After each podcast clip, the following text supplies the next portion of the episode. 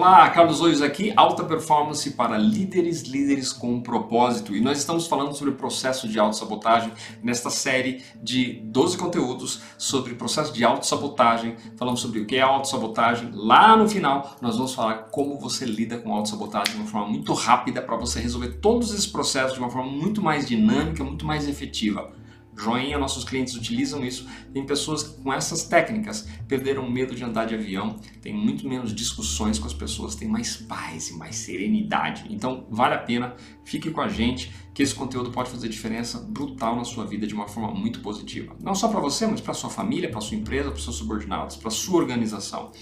Hoje nós estamos falando, nós vamos falar sobre o processo de autossabotagem da, uh, do ansioso, da ansiosa, daquela angústia. No inglês, uh, Charles uh, Shirzad Jamin, que é o criador do conceito dos sabotadores na inteligência positiva, que é a nossa base do que nós estamos falando aqui hoje, ele chama isso de restless. Restless é aquele que não consegue descansar, aquele que não consegue ficar quieto e a, maior, a melhor analogia que eu tenho para trazer para você em relação ao restless, ou ansioso, ou inquieto, que não consegue parar quieto, é o cara que tem um sonho de ir num parque de diversões, na montanha russa, no Six Flags.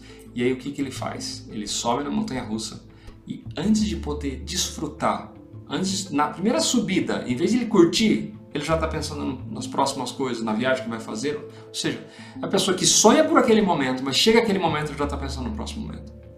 Cara, esse é um, esse é um conteúdo para você parar, respirar e começar a aprender a fazer isso quando as coisas estiverem acontecendo na sua vida. Coisas importantes, coisas que você sonhou.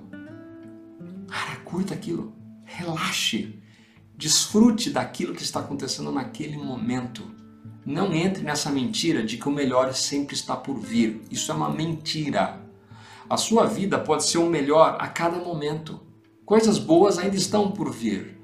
Por que, que as pessoas dizem o melhor ainda está por vindo? Porque talvez elas estão vivendo num momento muito ruim, numa caca, numa situação extremamente desagradável, e é o que, que elas querem? Como elas querem se sentir melhor, elas falam, calma, o melhor está por vir. Legal, nesse momento, talvez algo muito melhor está por vir do que aquela situação. Mas tudo é um filtro, tudo é uma percepção, tudo é uma interpretação daquela realidade.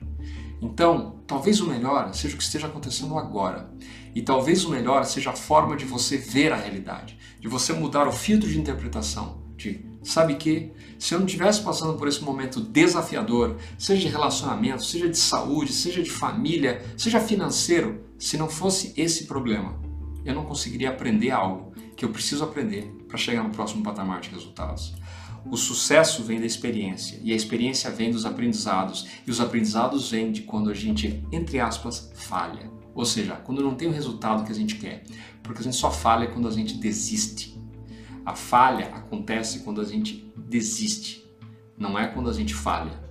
Falha simplesmente é um resultado que a gente não esperava. Só isso. Aprender vai para o próximo. É por isso que essa mentira de que o melhor está por vir é, é uma mentira. Né? E nesse processo de autossabotagem, em que você está inquieto, ansioso, você não consegue vivenciar o momento presente. Todo ser humano tem isso.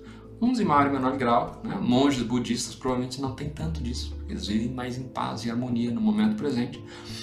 Mas a questão toda é, ainda que você esteja focado em ter mais resultados para você, você consegue desfrutar, curtir, se curtir, curtir o que está acontecendo, vivenciar bem, ter uma boa vida, desacelerar um pouco.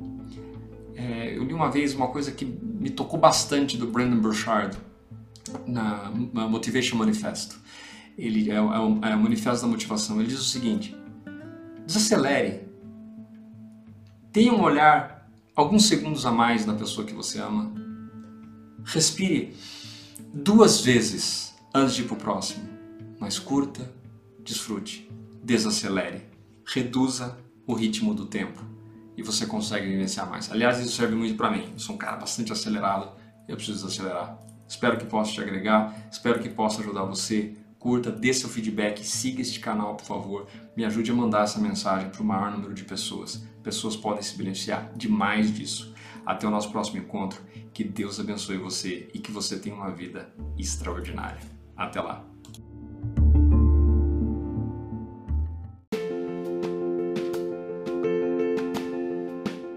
Você está ouvindo o podcast Planeta. Aqui é o seu anfitrião Carlos Oios.